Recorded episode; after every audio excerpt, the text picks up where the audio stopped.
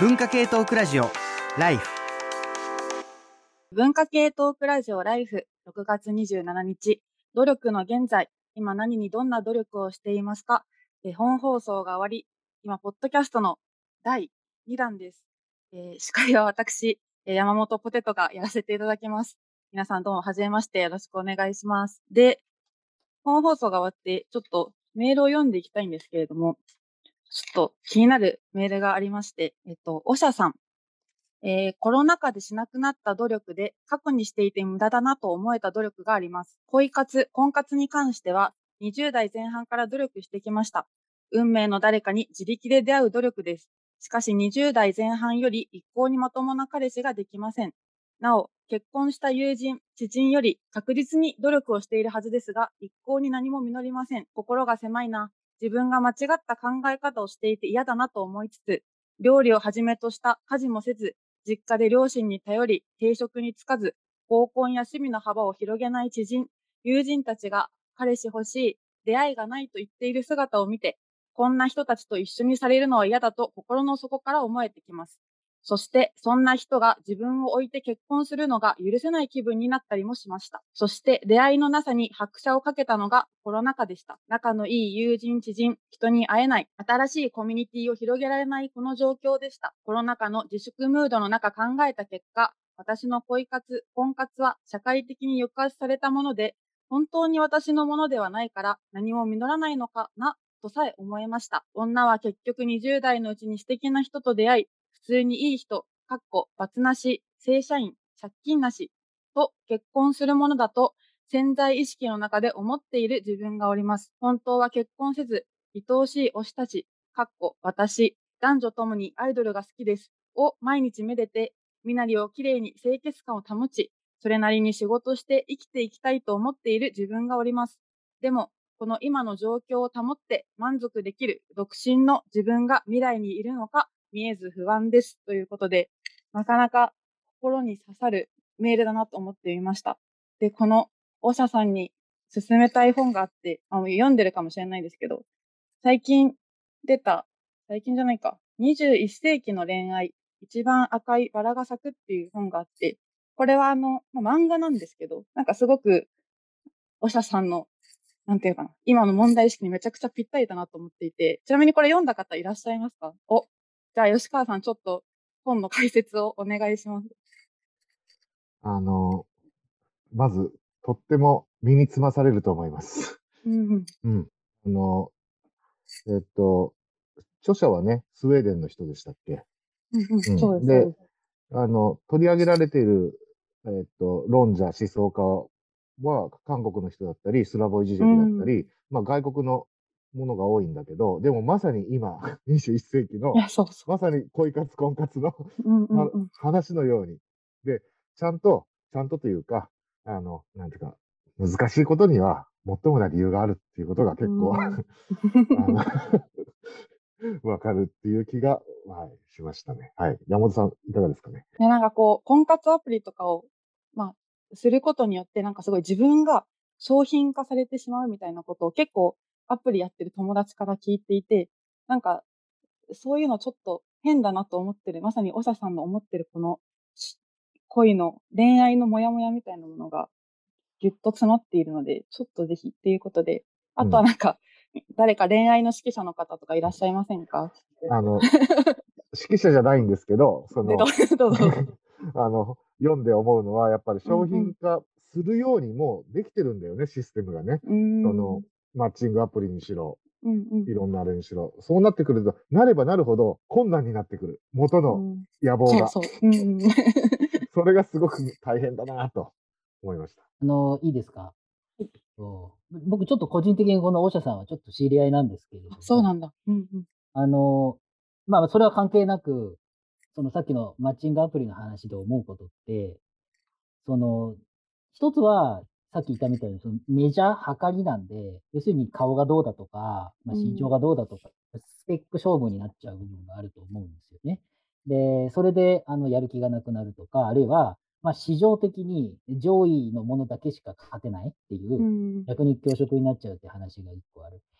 じゃあどうすればいいのかっていうとなかなか難しいんですけど、逆にですけど、めちゃくちゃ細分化すると。細分化例えば。細分化。例えば、まあ、アイドルが好き。うん。例えば、女性アイドルが好きとかっていうね、どれがどれだみたいな、もうとんでもなく細分化して、好きなものを自分で欄を作れるとか、うん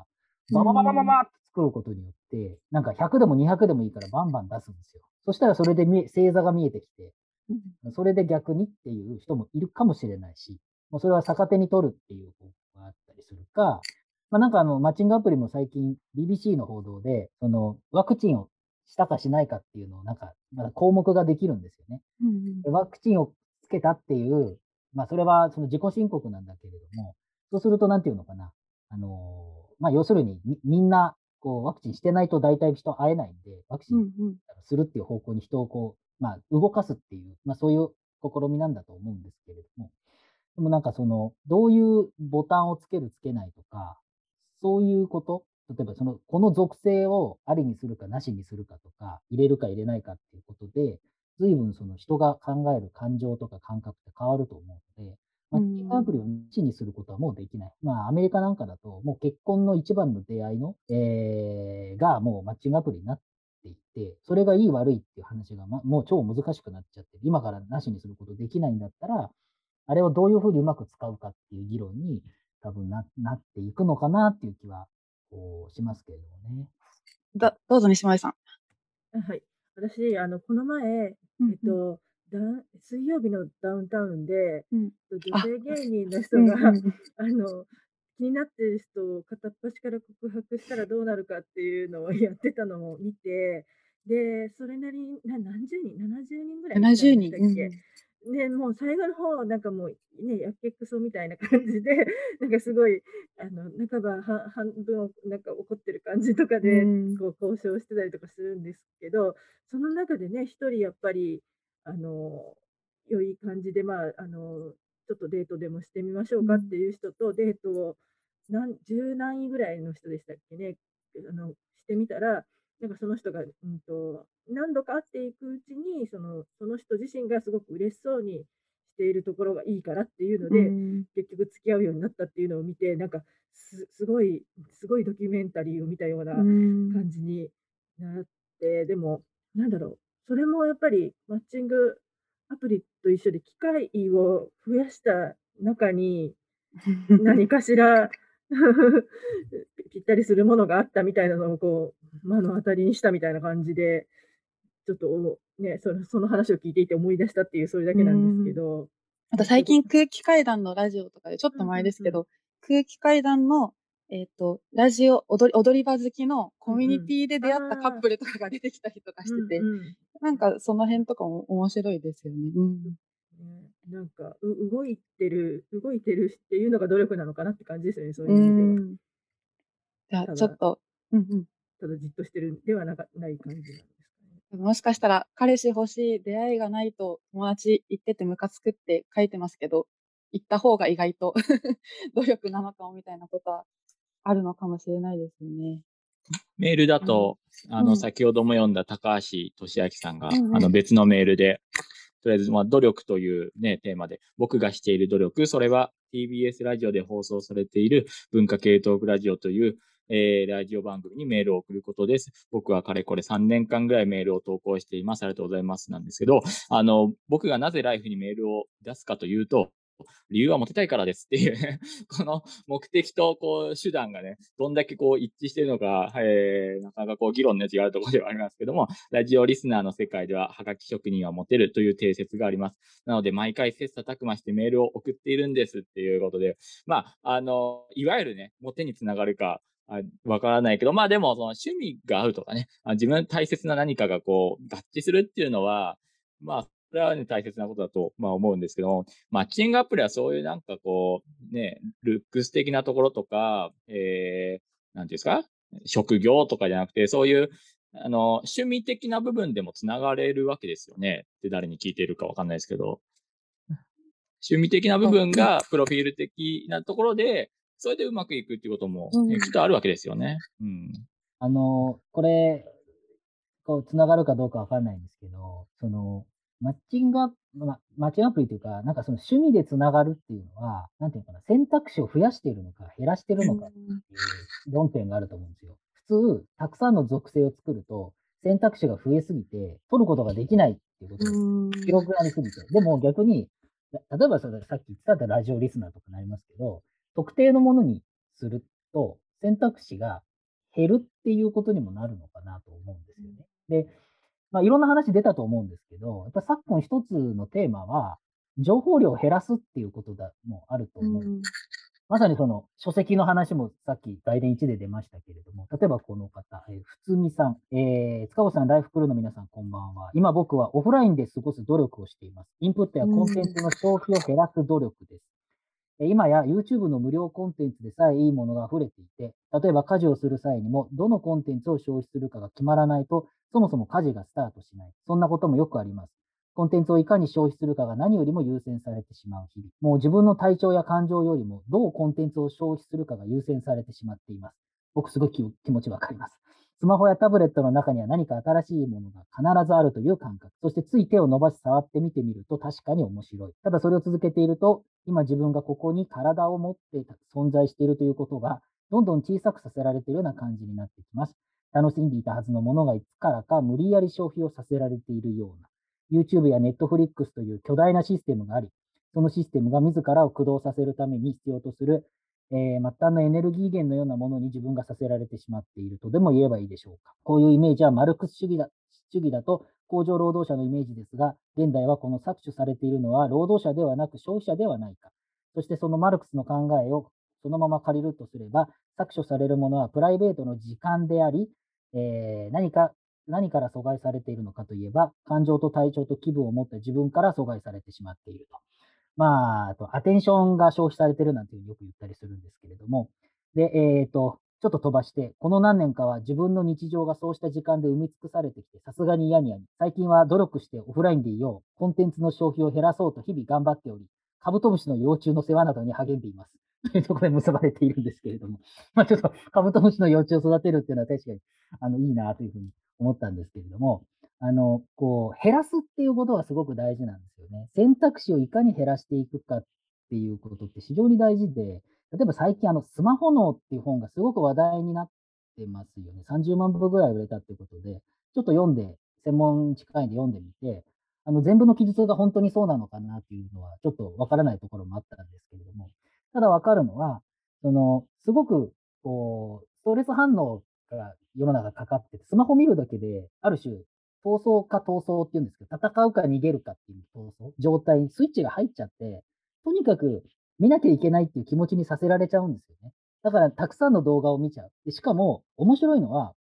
その本の中で書いてあったのは、例えばこう SNS 見てるときも、その文章を見てるんだけど、もう次が気になってる。そのものよりもその次が気になっちゃうっていう現象が起きるんですよ。よくあるのは、僕もあるのは、ツイッター見てると、その文章を追ってるんだけど、その文章が楽しかろうが何だろうが、もう次の文章何かなと思って、もスクロールすることがもう気持ちよくなっちゃってるっていうのがあって、それ多分分かるっていう人多いと思うんですけど、この現象を止めないとならないってことになっていて、なんかその欲望を減らすというか、選択肢を絞ってあげるっていうことが今求められてるかなというふうに思うんです。ちょっとマッチングアプリからちょっと飛んじゃったとは思うんですけれども、でも、なんかね、こう、特性を作るっていうのは、ある種選択肢を減らすことなの。その中で選ぶっていう意味での選択、そういうことかなと思うんですけど、どうでしょう、山本さん。あ、なんか斉藤さんが何か喋りたそうなので、斉藤さん。あいや、あの、それこそ、千葉雅也さんがね、やっぱり2018年だっけ、勉強の哲学であの出した時の、一つのキーワードに有限性みたいなことを言ってたと思うんだよね。有限性をどうや、どういうふうに作るかっていうのって、あの、今、塚越くんが言ったような、まあ、何かを絞るとか、えっ、ー、と、選択肢を減らしていくっていうことにつながることだと思うし、まあ、あと僕でも今年もうすぐ50歳になるんですけど、やっぱ50歳になってね、少し変わってきたというか、それこそ 人生の有限性みたいなものを感じることが増えてきたので、あの、さっきの吉川さんの言った、本当に自分にとってのエッセンシャルなものは何なのかとか、もう限られた時間の中で多分読める本も限られているし、なんかだ、ね、年齢とともにそういう有限性を感じることはすごく増えてきましたね。西森さん、どうぞ。私はなんか結構と友達とかと話してるときに、やっぱ年齢が上がっていくにつれ、やっぱ自分の体力とかが、えっ、と、衰えたりしていくと、あの、なんていうかな、自分が体験するみたいなことに価値を置いていると、結構気分的に辛くなるんじゃないかっていう話をしてて、そうなる、まあ、もちろんその、なんだ心を動かされるとかそういうことも、例えば推しがね、できるとかいうことも少なくなっていくみたいな、こう、こともあり得るから、あの、結構、老後こそオタクが最強なんじゃないかみたいな話をしていて、その身体によらない、よらない楽しみも持っている人、家の中でできる人みたいな。で、私とか結構ずっとコンテンツ見てられる人なんで、そのコンテンツに追い立てられるみたいなことに、なんか、そこになんか、これでいいのだろうかっていうことがあんまもうあんまり、昔はちょっと思ってたけど、あんまなくて、で、うん、割ともう年齢を経れば経るほど何かすごいいいコンテンツとかに、なんかこう感動したり、あの、なんだろうな、考えたりしていることすらも、なんかもう、あの、そういうものがあることすらもありがたいみたいな感じに結構だんだんなってきていて、で、やっぱ追い立てられないように、っていうか、追い立てられなくなったのは、結構私、同じ作品を何度も見れない人って、もう大体若い時とか、まあ、この仕事してない時とかは、大体こう、ちょっと見たら、ああ、こういうことね、みたいなんで、はいはい、わかりました、みたいな感じで、もう二度と同じものを見れなかったんだけど、今はもう結構同じ、いいものがあったら、本当に何回見ても違うところに気づくみたいなことが、なんかできるようになったので、なんか、それが割とあると、なんかこう、追い立てられないかなみたいな感じはあるかなとは思いました。努力とはあんま関係ないかもしれないけど。いや、矢野さん、どうですか？なんかあ、はい。そうですね。なんか、あのーまあ、今の話でずっとなんか聞きながら思い出してたのは、あまあ、僕も、こう、なんか今、これは本当になんかこういうことを最近もう積極的に言うようにしてるんですけど、こういうことを言うと仕事がなくなるんじゃないかとも思いながら思って言ってるんですけど、あの、全然小説とか読まない、読まないっていうかね、文芸評論家が何を言ってんだとかね、そういう感じもありますけども、小説とかなんか全然その、読まない新刊も読まないし、無理しないっていうことをですね、まあすごい決めていて、で、ただ自分のタイミングで過去のものでも新しいものでも、あの響くものを自分の問題意識の中でこう読むと。えー、あるいはまあ音楽だったら音楽で弾くと。で、それはそういう意味ではなんか努力、昔やっていた努力はもう完全に切断して、まあ千葉正也さん的に言うならこう切断をしてですね、あもうぜあの完全に自分の好きなものとか、無理のないものをまあやると。で、批評に関しては、あの、それで全然いいと僕は思ってんですよね。えー、自分の立場があって、自分の生活があって、自分の、あの、速度で生きていて、で、その中で出会ったものを自分なりの言葉にしていくだけだから、あの、まあ、それでいいと思って、まあ、それで仕事がなくなったらそれまでだっていう、まあ、それで、そういう感じで、まあ、やってるので、あの、あとはですね、その、いい作品とかが自分が読まなくても、なんか、隣、なんか、誰かが読んでりゃいいやって思えるようになったとか あの、誰かの本体に並んでりゃいいやとか、流行ってるんだったらわざわざ僕が読まなくてもみんなが楽しんで、まあ、数年後に読んだらいいやとかね。なんかそんなようなですね、ちょっと、あの、なぜかそういう謎の達観した姿勢を なんか最近取り続けていて、これがもう自分の、まあ、物書きの仕事としていい態度なのかどうかはわかんないですけど、わかんないけど、あの、自分の生活の幸せの方が大切なので、まあ割とそっちに舵を切ってる感じはあります。斉藤さん、なんか言いたそうな。いや、いや、結構西西森さんの言ったことも矢野君の言ったことも本当になんかそうだなと思っていて、やっぱりなんかその、例えば繰り返し本を読めるとか、同じコンテンツを、あの、主張できるっていうのって、消費じゃないような気がするんだよね。もう、やっぱりそれってなんか言葉で言うと、味わうみたいなことに近くなっていって、やっぱり味わう、味わうってことと消費ってだいぶ違うし、だから、まあ、矢野矢野君の場合、まあ、批評家って言ったけど、まあ、一般的な次元で言っても、何かその、味わうっていうことをね、何かもうもう少し取り戻すようなことってできないのかなっていうことは、ちょっと今聞いていて思いました。なんかこれに関連してもう一つメールを読みたいんですけれども、こそこそして。えっ、と、メガネの上にも3年、31歳です。3、えー努力というとやはりインプットですが、仕事で必要な知識やそれとは関係ない知識のインプットをしたいと日々考えてはいますが、なかなか日々の仕事が忙しく流れ流れています。下準備はできていますが、体力、気力的に限界で、予告編でも話されていたブルータスも購入しましたし、ありがとうございます。独学大全も購入しました。ただ、独学大全なんかは最初に書店で平積みになっているのを見た段階では新しい自己啓発系の本かと思っていましたが、スキルアップ系と自己啓発はつながりやすいので、ただ YouTube チャンネルかつポッドキャストの哲学の劇場や人文的、あまりにも人文的で紹介されていたので、これはと思い購入しました。一時期は努力をするのはかっこ悪い、真面目なのはかっこ悪いというような風潮が目立っていたかと思いますが、流行りの YouTube チャンネルや書店に平積みになる本の傾向を見ていると、一昔前の反知性主義、反努力主義からは少し変化しつつあるのかなと感じています。ただ、未だに反知性主義や非科学的な言説ははびこっていますが、皆さんは努力することの時代的変化をどう感じていますか？っていうメールなんですけど、なんか、さっきの味合うということに関連して、私がなんか最近思ってることがあって、なんかそれは、なんか、あまりにもツイッターとか、まあ、SNS でレコメンドをすごく目利きの人がしてくださって、もう見るものとか読むものとかがいっぱいあって、で、大体読むと、まあ、合わないかなと思っても、大体面白かったりすると思うんですよ。だけど、もうちょっとなんかみんな面白くない本とか、面白くない 映画とか見た方がいいんじゃないかなって最近なんかすごく思ってて、なんか、こう今、全然興味のない本を月に30冊読んでレビュー書く仕事してるんですけど、なんかそうすると、もう全然読む気のない本がどさどさ降ってきて、で、なんか、それがなんか意外となんていうのかな、あ、面白くないって思いながら読む本の、読むことそのもののなんか楽しみみたいなのに浸れたりとかして、結構なんかいい体験だなみたいな。なんか、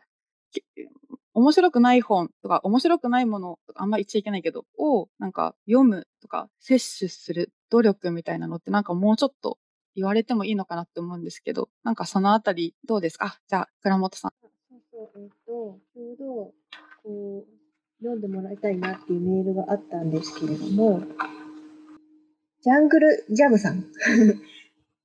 今回のテーマは努力ということで、そもそも努力って何のか何なのかなということを考えました。私は仕事が詰まってきたり、やりたくないことがあると、読書に逃避することが多いです。そんな私読書しているとか、勉強していると言葉をかける人が少なくありません。私はただ逃げて本を読んでいるだけなのに、ちょっと罪悪感もあるから、漫画や小説ではなくて、軽めの新書や仕事に関係のある分野を読んでいるだけなのに、目的なんてなく読んでいるのに、逃避で読んだ本が数年後、自分と状況と似通ったり、現実の出来事と結びついたり、仕事のちょっとしたこととつながったりすることもありますが、それを狙ったわけではなく、ただただ逃げで読んでるだけで全く結びつかない本や読んだことすら忘れている本もあります。私は読書を努力と思ったことは一度もありません。逃げたいから、楽しいからやっているだけです。将来の目的のため、なりたい自分になるようなトレーニングの論理の中に、僕は努力という言葉を感じます。そのため、最適な努力や無駄な努力という言葉があるのでしょう。また、曖昧な目的のための努力というのもあるような気がします。なんか、未来に役に立ちそうだからという防災リュックにあれこれ詰め込むような努力です。私の読書は、将来を見据えた情報収集や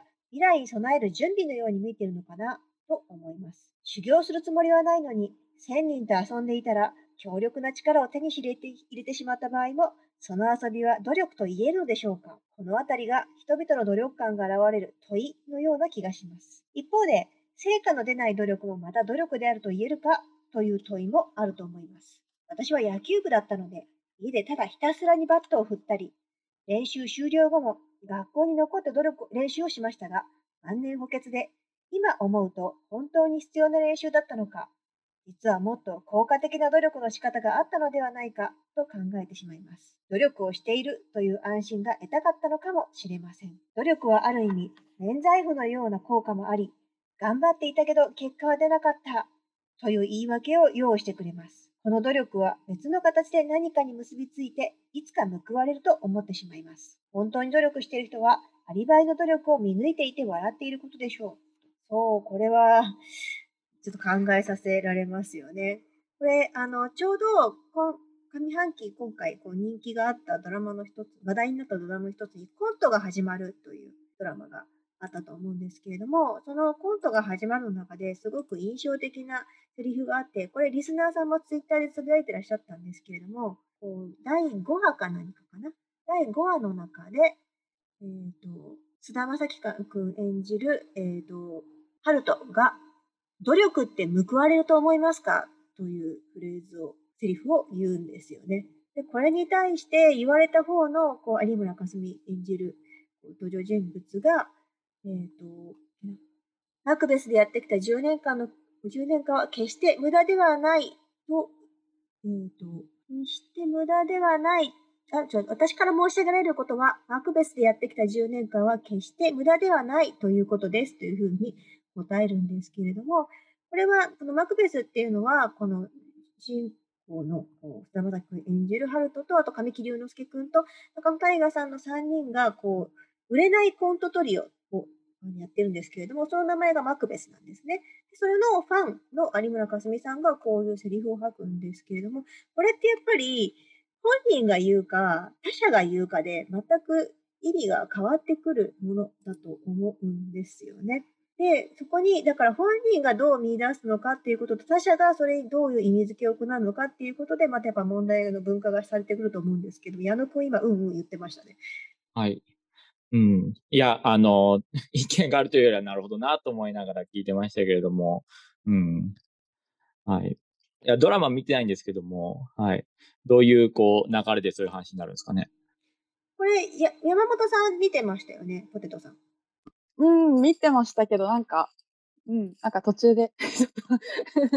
脱落しちゃったけど、すごいいいいいドラマだと思います。西森さんどうですか？あ、私は結構こう、なんていう、あの、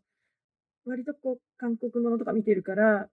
もうギリギリまで努力したものとかばっかり見てるから、なんか努力してたのかなみたいには、あの、マクベスには思ってたかもしれないかもしれない。でもなんか別にあれはすごく、あの、ものすごい努力をした話ではなくて、なんかそうやってお笑いをやっている10年間のうちに、何かしらのなんかこう、得たものがどこかにあるのではないかと思いたいっていう話だと思うので、なんかあんまり、なんだろうな、努力とつながるドラマというよりは、え縁とか運とかと、うーん、なんか運なんていうかな、何かに流されながらたどり着くものを受け入れましょうっていう感じの作品に見えたので、あんまり、うーん、そんなに私もなんか途中でその、あの、やめやめかけたみたいな感じはちょっとあったかもしれないっていう感じです。でもなんか、うーん、そうね。ま、それはある意味、そういう風に生きることもあるんだろうけど、すごくこう、うん、なんだろうな、私は今の気分としては、どこかに出ていくっていうか、こう、抵抗して、あの、なんかこう出ていくみたいなものがすごくフェミニズム的にも好きなので、だからすごくこう、その場にとどまる感じみたいなものを受け取ったって感じはありますね。私このジャングルジャムさんのさっきのこの投稿メールの中ですごくいいなと思ったのが、こう、努力と思ったことがなくて、なんか逃げで読んでいるとか、逃げたいから楽しいからやってるだけですって言ったんっていうふうに書かれてたんですけど、逃げるっていうことも一つの選択肢だと思うんですよね。そこが私はとてもいいなって思って、まあ、要するによくこう、それこそ、あの、本地の監督はスノーピアサーで、この、あの、格差が凝縮された、こう、列車みたいなものが舞台なんだけれども、その舞台から、つまり列車から降りるって選択肢が与えられたシーンがあったと思うんだけれども、そこにもつながってくる話だと。要するに、こうシステムから降りるっていう ことにも、こう遠く、すごく遠い要因ですけれども、遠くつながってくるのかなっていうふうに思ったんですよね。そうですね。だから、その一方で、なんか、そのメールの方の考え方に、その、さっき倉本さんがいいなって言ったので、こう、私もそう思えるとしたら、えっと、なんだろうな、えっと、なんだっけな、その、やつなな何かに直接つながらないと思っていることにも意味があるっていう、その回り道、直接的に法律とかで、あの、なんていうの、やることって結構疲れる努力であると思うので、自分のその、うん、思うがままっていうか、自分の自然な欲求とかでやってることって一見努力に見えないようなことをやるっていうのってすごく気楽だっていう感じを受けるっていうか、その自分の気持ちとして楽な感じが持てるっていうのならば、すごくいいことっていうか、で、それがいつか何かにちょつながることも、やっぱり確実にあると思うし、あの、割と回り道するっていう話とかは今の気分ではありますね、なんか。作品とかでも。もうもう一個だけリスナーメール読みたいものがあって、マリーさんという方なんですけれども、予告編でもおっしゃっていましたが、春の頑張り迷子の回で、当時の私は大学を卒業して、地元に戻って、街づくりに関することをやりたいと思っていたけど、人間関係は切れてる。仕事も大学で学んだこととは全く違う仕事に就く。やりたいことはあっても、何をどうやればいいのか分からず、迷子の年を過ごしていたなぁと振り返りました。しかし、今振り返るとその時期があって、今があり、4年経った今、人間関係も少しずつ広がり、仕事でもめでたく資格が取れ、地元でやりたかった街づくりに関することにも取り掛かることができています。あの時の迷子は無駄ではなかったことを実感しています。努力というか、とにかく動こうと思ってやりたいことに関係があるようなことから、本当に意味があるのかよくわからないこと、無駄だなと思うことまで、とにかく動き続ける努力をしていた気がします。それは今も変わらず、フットワークを軽くして動き続ける努力をしています。それにプラスして4年前と違うのは、動かない努力、かっこ知識を蓄える、体を休める、その時を待つ、かっこ笑いをしながら自分を調整していることですかね、と。そうですね。これは、こう、なんというか、直接的な、こう、振る舞いではなく、直結するものではなく、こう、あの、本当にいろんなものの、こう、いろんな行動のこう集合として、それが何か結果につながるっていうことを話だと思うんですけど、これ、こういうものってドラマとかにも描かれてるのかなってこと西森さんに。さっき、あと、それで、えっと、まだ、えっと、ちょっと前に戻ると、あれ何がいいとかって、あ、それを、その話をき、倉本さんの話を聞くと思い出したのが、うん。やっぱりあの、マッチングアプリのしんどさって、すぐ結果出ないといけないからだなってすごく思っちゃったというか、あの、無駄な努力ができない、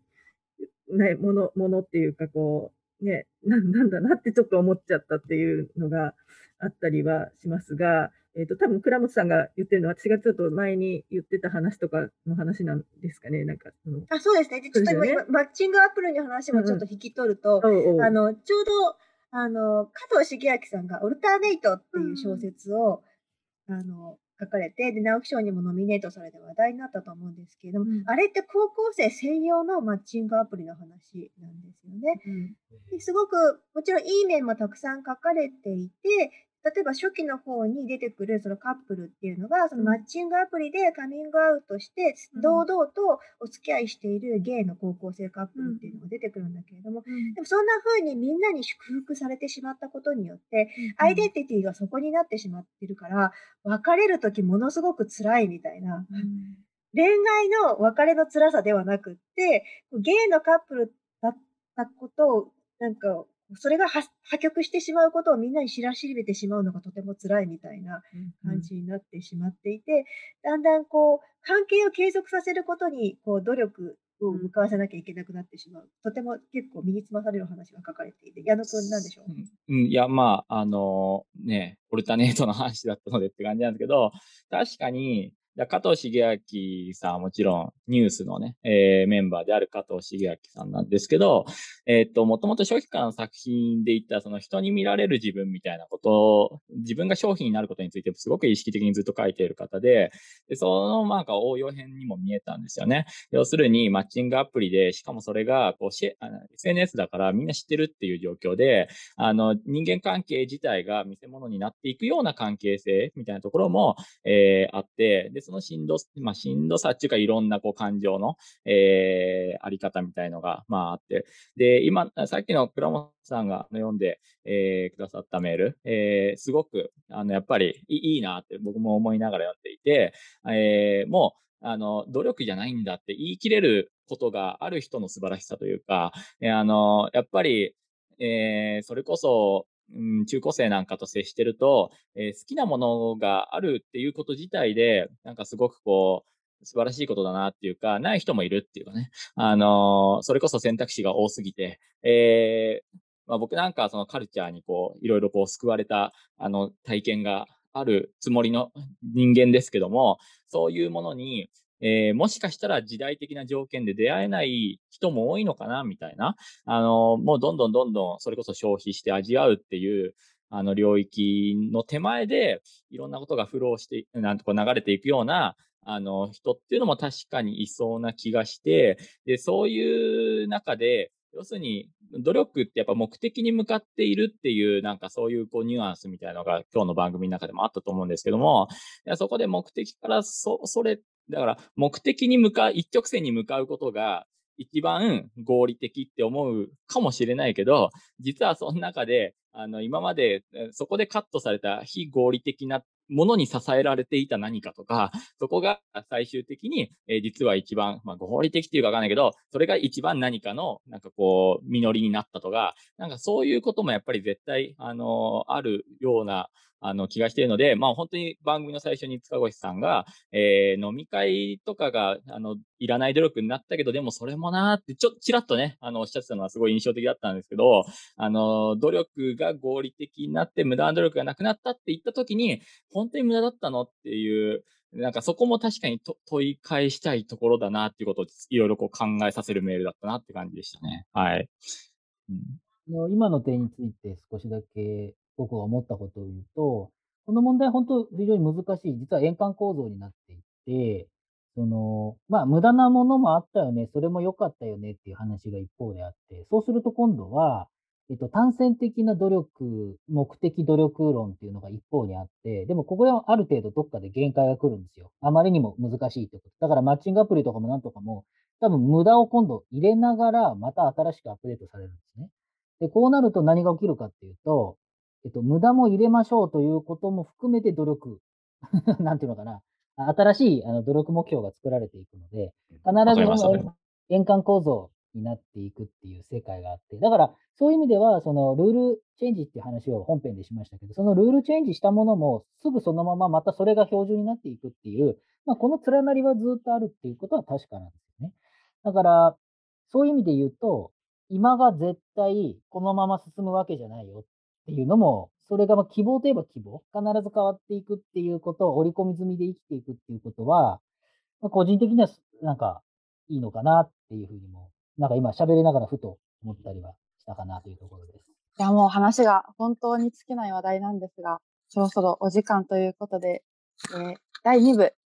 終わります。皆さん、ご視聴ありがとうございました。ありがとうございました。